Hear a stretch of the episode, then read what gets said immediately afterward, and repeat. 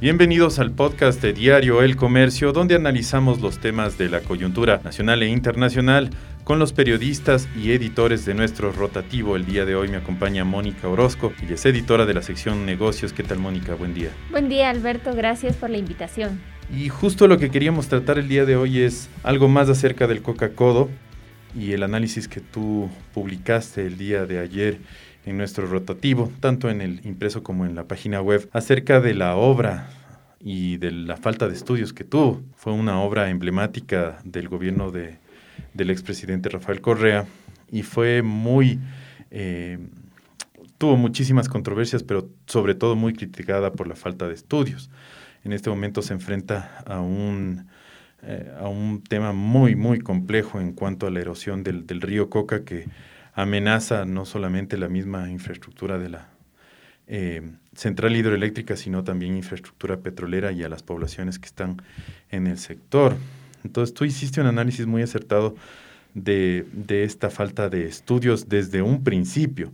Recordemos que el proyecto se vino impulsando desde comienzos del gobierno, sobre todo a partir del año 2007, y hubo una serie de eh, temas que se obviaron, sobre todo este de los informes y de los estudios eh, respecto al impacto que podía haber ocasionado en, ese momento. Recordemos que mucha gente, lo que más yo creo que se recuerda es que iba a ser amenazada la cascada de San Rafael, lo que ellos indicaban era con el caudal ecológico, pues eso no iba a suceder, al final ya no existe esa cascada. Un poco abundar sobre esto, eh, eh, ¿Qué te motivó y también de dónde sacaste un poco esta información justo de los antecedentes respecto a los informes, Mónica? Sí, para contarles a, las personas que nos escuchan, eh, cuando empecé en Diario El Comercio, justamente por el año 2006-2007, se hablaba de estos proyectos hidroeléctricos porque recordemos que el país era muy dependiente a los combustibles fósiles, al diésel, al... Entonces lanzar un plan hidroeléctrico no estaba mal. Además que el INESEL había estudiado muchísimo el país, tenía eh, bastante avance en cuanto a estudios respecto de varias cuencas y todas las posibilidades que había en cuanto a la energía eh, hídrica. En ese contexto es que en el gobierno de Rafael Correa se habla del proyecto Coca-Cola Sinclair. Se habló mucho del proyecto Reventador también en esa zona, pero eh, finalmente decidieron que eh, iban a hacer el proyecto Coca-Cola. Pero en aquella ocasión se advirtió el Colegio de Ingenieros Eléctricos, eh, de Mecánicos, en fin, yo recuerdo que hicieron muchísimas reuniones, invitaron al ministro en ese entonces, Alexei Mosquera, que fue una nueva cartera que incluso se creó para poder promover ese plan. Y eh, ahí se les advirtió no solamente del tema de, de que habría que estudiar más a profundidad la zona, de una zona volcánica, eh, con, que había tenido históricamente muchísimas erupciones, estaba el tema de la cascada que ya se advertía en 1985, que era algo que se debía estudiar con mucho cuidado si es que se quería hacer un, proyecto hidroeléctrico. En fin, eh, tú recordarás, eh, la construcción del proyecto implica unos túneles gigantescos para la conducción del agua dentro de la montaña. También se advertía sobre qué tan estable podría ser estos terrenos para eh, el futuro, para que una hidroeléctrica de esa magnitud pueda durar en el tiempo. Pero realmente se hizo caso omiso, fue realmente sorprendente cómo eh, del proyecto del INESEL que hablaba de, de, una, de una central modesta de 450 eh, megavatios, que, era, que es más o menos como la mitad de lo que genera la más grande en esa época generaba era, era Spaute, ¿no? Y la gente tiene en su memoria, puede visualizar un poco lo que es Spaute. Entonces decían un proyecto de la mitad de esa capacidad en una primera fase, viendo cómo, cómo funciona y va integrándose la electricidad al sistema nacional, se podría pensar en una segunda fase de unos 400 y pico más megavatios. Y el costo, eh, 800 millones más o menos, el, el valor y de pronto un día el ministro dijo no, y te digo así con esas palabras que yo recuerdo. Dijo no, si da 800, da 1500. Era todo el mundo le dijo cómo y los estudios dónde están y, y no y él me acuerdo me acuerdo que el eh, Diario El Comercio publicó que no existían los estudios eh, finales definitivos de prefactibilidad ambientales tantos estudios que se necesitan para una obra de esa magnitud él llegó al diario con un montón de cajas diciendo aquí están todos los estudios y no sé por qué ustedes dicen que no tiene estudios y, no era verdad. Esos estudios eran los estudios antiguos del, del INESEL que hizo en el 97. Mucho cambió en la zona desde el 97 hasta, hasta la fecha en la que empezó a construirse el Coca-Codo. Tenía que haberse hecho una actualización y no se hizo. Claro, incluso de antes son esos estudios. Y para, para ponernos también en un contexto que recuerde la ciudadanía, ya han pasado eh, casi 15 años, ¿no? De todo esto, son 14 años. En esa época, ¿de dónde venía el Ecuador? Venía de tener eventualmente apagones, creo que fue hasta el año 2000 algo, 99. la época más, más famosa era la de Sixto. Eh, ¿Y qué es lo que pasaba en ese contexto? Y un poco también para hacerle acuerdo a la audiencia que nuestra memoria es tan frágil. Y también un poco el conocimiento que yo tengo fue porque tú saliste del comercio y yo llegué a, cubrir estas fuentes. Y justo cuando yo llego en el 2009 caen los siguientes apagones, que fue muy, muy interesante. Ahora, el, tema era que veníamos de estas épocas en las que si no llovía en Paute, en la central Paute Molino, básicamente, porque el complejo de centrales es... Apagones en Quito, Guayaquil. Eh, exactamente. Entonces, es una cadena en Paute que yo recuerdo que también por ahí, una cartita que me llegó, que después, bueno, hubo todo un lío. Que es, el, todo el complejo Paute es más de, más de mil megavatios de potencia, pero bueno. Entonces, no llovía en Paute, ¿qué es lo que pasaba? Había apagones. Entonces había una necesidad súper... Eh, evidente. Ajá, y además muy, muy vehemente de necesidad de que haya seguridad energética aquí, no solamente... Y además cuando venían los apagones, había que contratar barcazas que eran carísimas, había que comprar de, de, de, Colombia y de Perú, que también nos vendían carísimo, y es por obvias razones, esos también no estaban tan bien. Entonces, ¿qué es lo que pasó? Eh, llega el gobierno de Correa, ¿te acuerdas igual que había los FEIREPS, los CEREPS, que eran fondos justamente para financiar estas hidroeléctricas y que uno no tenga que coger y hacer y pedir prestado un montón de plata, sino que ya con la plata ahorrada de los excesos del, del incremento del precio del petróleo, coger y decir yo pongo las condiciones. Que se gastaron en un año. Claro, no, y entonces en eso un Año se gastaron en otra cosa. Lo, votaron y dijeron esto es ilegal, esto es solo para eh, respaldar la deuda externa, vamos a comernos de esta plata. Al presupuesto. Se, se comieron esa plata. ¿Y qué es lo que hicieron? Entonces había esta super necesidad, el precio del petróleo estaba altísimo y entonces había la urgencia de coger y hacer las hidroeléctricas a como de lugar. Y no solo eso, sino tratar de inaugurarlos lo más pronto posible para que el mismo gobierno no perdiera eh, legitimidad y además ganar en popularidad. Entonces inventaron esto de las ocho hidroeléctricas, etcétera, que no se han construido todas, obviamente, y que muchas de las que se construyeron, la más grande tiene problemas brutales. La de la Quijos Baeza, peor, el proyecto Quijos ni se construyó, estuvo abandonado una época, yo me acuerdo que hice esas notas. Pero entonces en medio de eso había esta vehemencia. Entonces los principales, como tú bien dices, eh, detractores de esto eran justamente conocedores que decían, estos eh, estos eh, eh, estudios no están actualizados, no hay estudios finales. Así es. Eh, pero sin embargo, se insistía, no, hagamos, hagamos, hagamos, hagamos.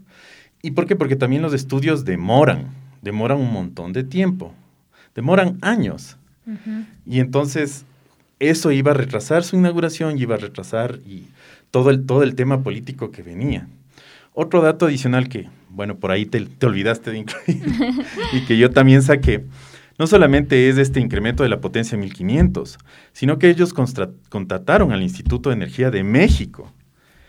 Y el Instituto de Energía de México les dijo tres escenarios. Totalmente. El menor era este de 400, el mediano era de 800 megavatios. Eh, que como tú bien dices, la comparación es casi un paute, que paute además se construyó en dos fases. También. Primero 500, después otros 500. No es que fue de una a la central gigantesca. Entonces, ellos les dicen, señores, el escenario medio es 800 y el máximo más de esto no puede ser 1200. Yo me acuerdo que yo fui con esos estudios. En esa época estaba el ministro Calahorrano, de ministro de Electricidad. Y le pregunté al entonces vicepresidente, o no sé si era eh, en ese momento ministro de Sectores Estratégicos, Jorge Glass, me acuerdo que fuera de, de Coavisa, en un... Eh, en el carro del, del, ministro de sectores estratégicos, que además estaba forrado de cuero, entonces yo bailaba ahí de un lado para el otro. Le digo, vea, hay esto. No, no, no, eso se puede resarcir. Y ya estamos hablando para que saquen otro informe. Así, así era un poco la cosa. Y a los, a los pocos días de una declaración, no, 1200 megavatios muy poco, vamos con los 1500. Claro, es que, como digo yo, el haberse sujetado a los estudios y recomendaciones técnicas que hizo el entonces Instituto Nacional, Instituto Ecuatoriano de, de Electrificación, no habrías podido decir, hice la hidroeléctrica más grande del Ecuador. ¿No es cierto? Entonces, pero, pero eso debe estar sustentado, yo, eh, como decía hace un momento, en estudios. Y para recalcar lo que tú dices sobre este Instituto Mexicano, y que sepan nuestros lectores, porque al final es la gente la que está pagando esta inversión. O sea, todos y cada uno de nosotros está pagando esta inversión. Para que sepan, el Coca-Cola Sinclair no ha producido nunca más de... O sea, no sé si en algún día puntual llegó a producir eso, pero en promedio... No, no, no. Y de lo que hemos visto, de 1200 para abajo. Eh, porque el factor de planta no, no le da para más, porque el río no da para más.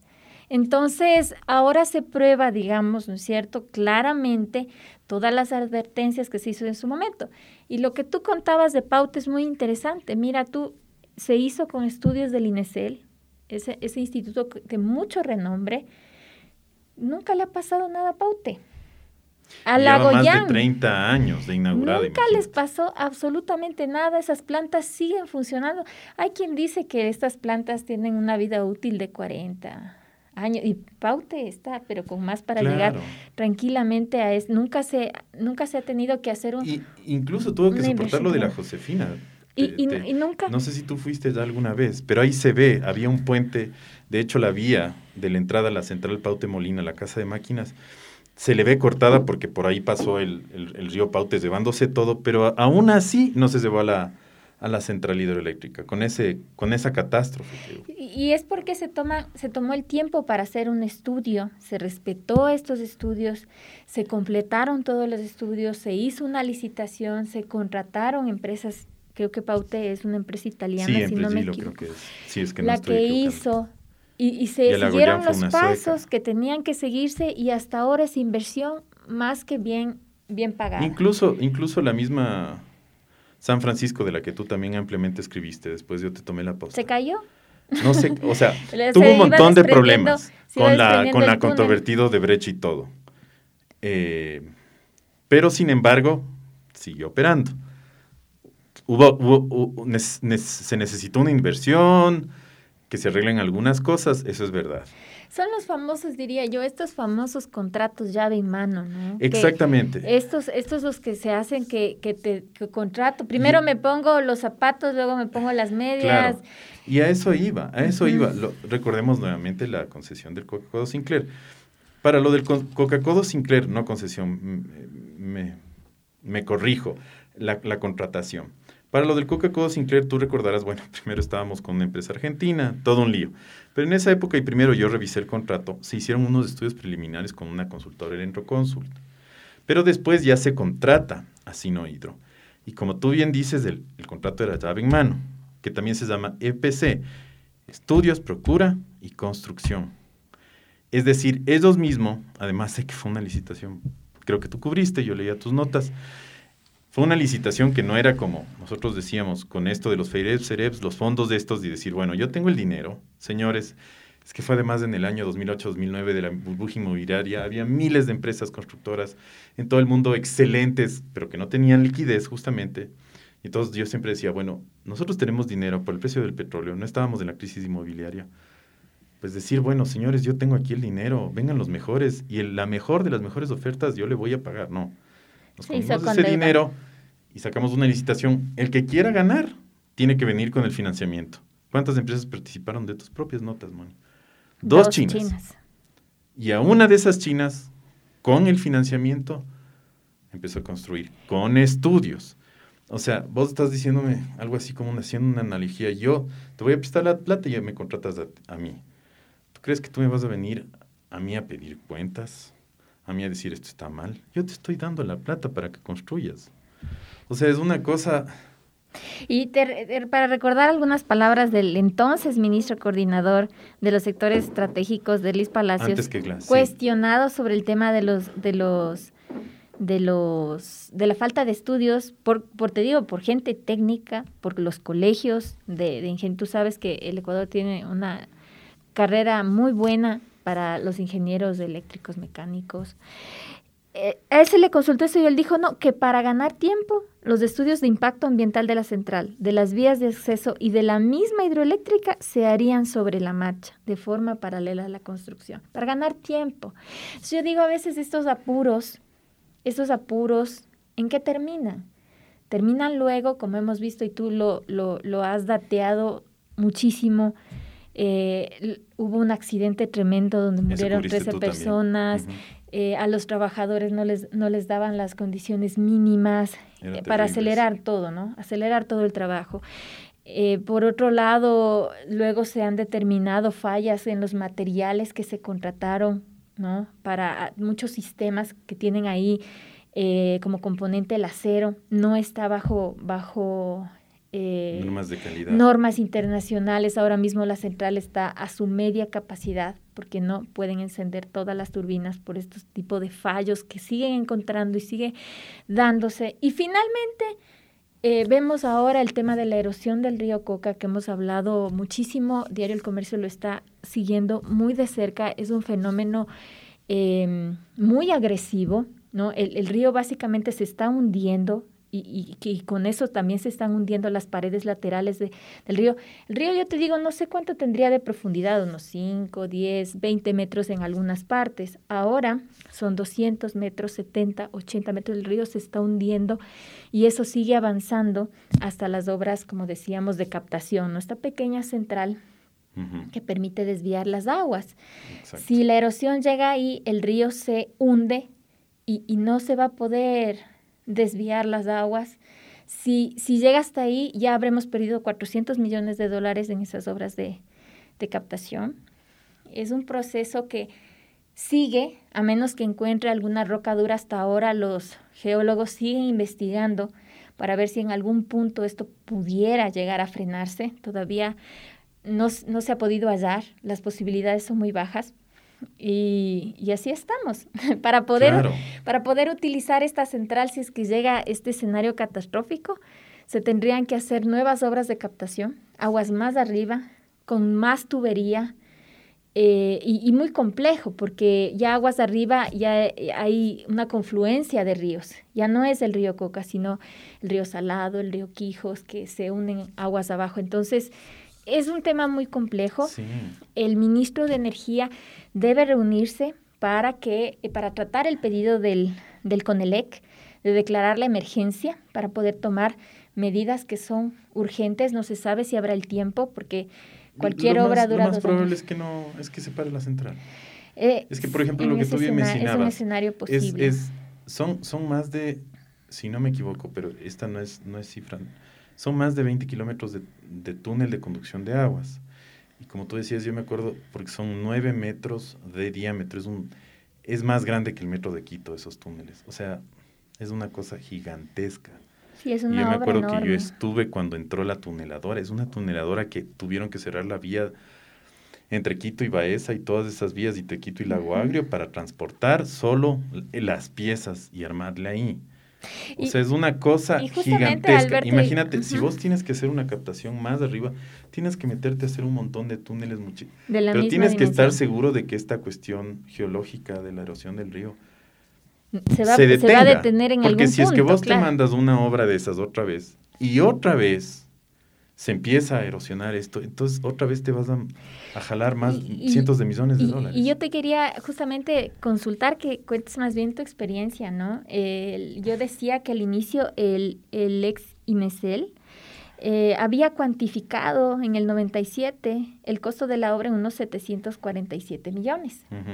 Y luego hubo todo un debate y me, me acuerdo yo que te llevaron incluso a, la Supercom, a la Supercom a, a prácticamente a defenderte cuando tú revelaste el valor real de la obra que hasta el día de hoy se maneja. Hasta el día de hoy el gobierno dice que es el monto que tú publicaste. Claro, no, y además de no es que nosotros nos inventamos, el mismo Correa lo dijo en una cadena. Lo, único que nosotros fuimos es entender cómo es que había, por qué había subido el valor de alrededor de 2.300 a 3.000 millones.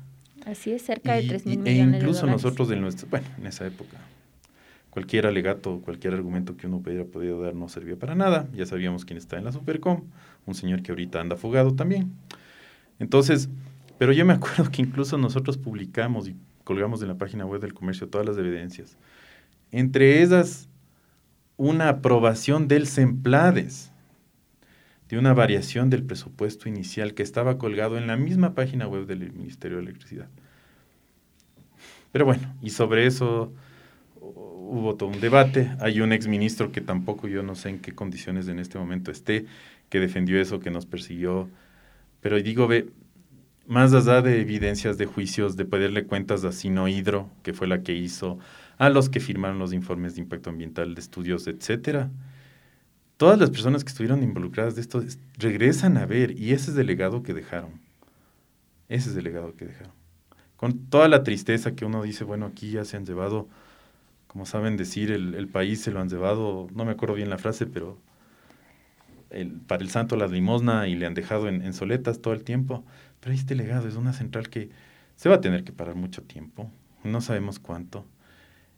Una, una, una serie de ofrecimientos mentirosos, una serie de, bueno, de, no sé, una tristeza, una tristeza. Y, y, de aquí en adelante lo que queda es continuar con más gasto, ¿no? Hasta ahora ya se han requerido eh, o se van a tener que requerir unos 124 millones de dólares en todas estas obras de mitigación para evitar que llegue la erosión y probablemente se tenga que requerir mucho más, una inversión millonaria en el peor de los escenarios, que esperamos que, que no ocurra por el bien del país y de la gente, porque al final somos nosotros los que vamos a tener que pagar. Si sale la central, pues vamos a tener que utilizar energía otra vez térmica. La CELEC ha anunciado un plan eventual, porque es posible que se tenga que, que reemplazar, porque además el reemplazar una planta tan grande, no es lo mismo que salga de funcionamiento una, una de las primeras fases, como, como hablamos al inicio, de 400 megavatios, tú lo puedes reemplazar. 1500 megavatios es realmente un desafío. Sí, sí, sí. Es mucha energía, ¿no? Es del 25% de energía que consume el país. Esperemos que algo más sí, esperemos ventajosamente que...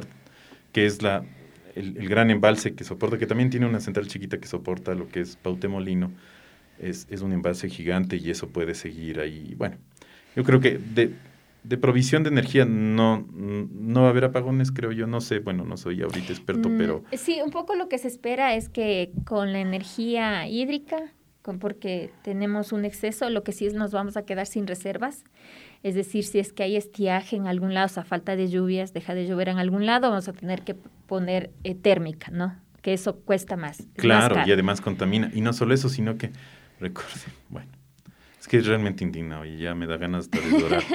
Recordemos que para la central esta hubo que tender una nueva línea de transmisión de 500 kilovoltios, que costó un chorranal de plata también, como 500 millones. Y no solamente es de ese tema, sino que cuando tú tienes, como tú decías, una central grande, tú tienes que equilibrar las cargas en todo el resto del sistema. O sea, no es que sale y ya, todos tranquilos, no es como apagar la luz, un interruptor. Pero todo eso queda ahí medio inhabilitado, medio subutilizado.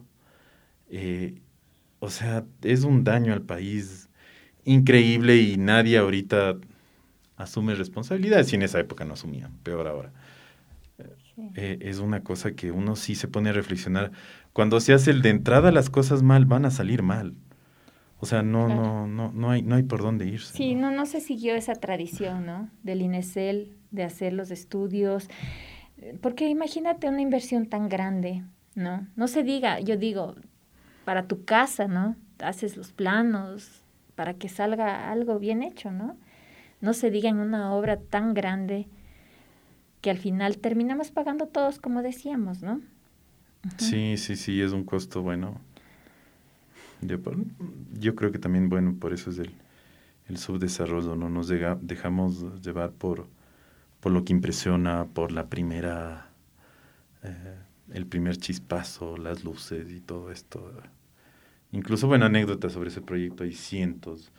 El día que lo, entre comillas, inauguraron, que igual también estuvo el, este personaje Glass ahí, la mitad de la casa de máquinas todavía estaba en construcción, me acuerdo.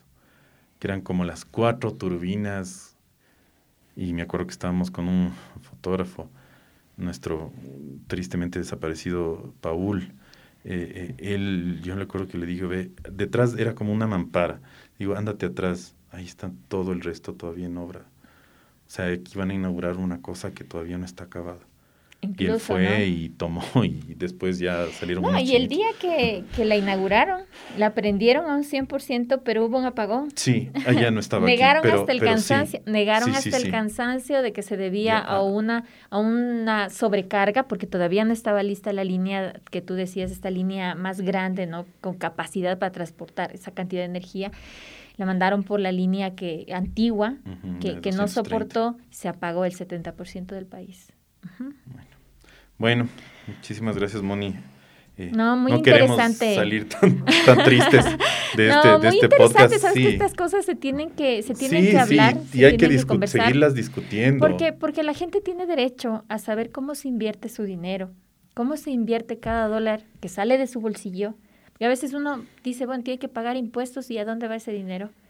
Bueno, va a obra pública y esa obra pública tiene que estar bien hecha. Tiene que estar fiscalizada, la gente tiene que saber cómo se invierte y que esto sirva, ¿no? Sirva como una experiencia a futuro para poder hacer las cosas bien. Sí, sí, que realmente, como te decía, si es que tú contratas con una empresa mala, va a ser malo. Si es que tú contratas bajo un sistema en el cual el, el contratista te va a tener del cuello, olvídate, va, va, a pasar lo que, lo que está pasando ahora. Y como tú bien dices, o sea, si la central Pucará que se hizo en los años 70 funciona, si las centrales de principios del siglo XX, chiquititas de Quito, todavía producen, imagínate, una es eh, en Conocoto, yo me acuerdo que me fui también porque en esas épocas igual de, de los apagones que, que sucedieron, tenían que prender el oro y el moro, tenían que prender todas las centrales, aunque sean chiquitas, funcionan después de un siglo. Esta no ha pasado ni 10 años de inaugurada y pasa lo que pasa, ¿no? Pero bueno.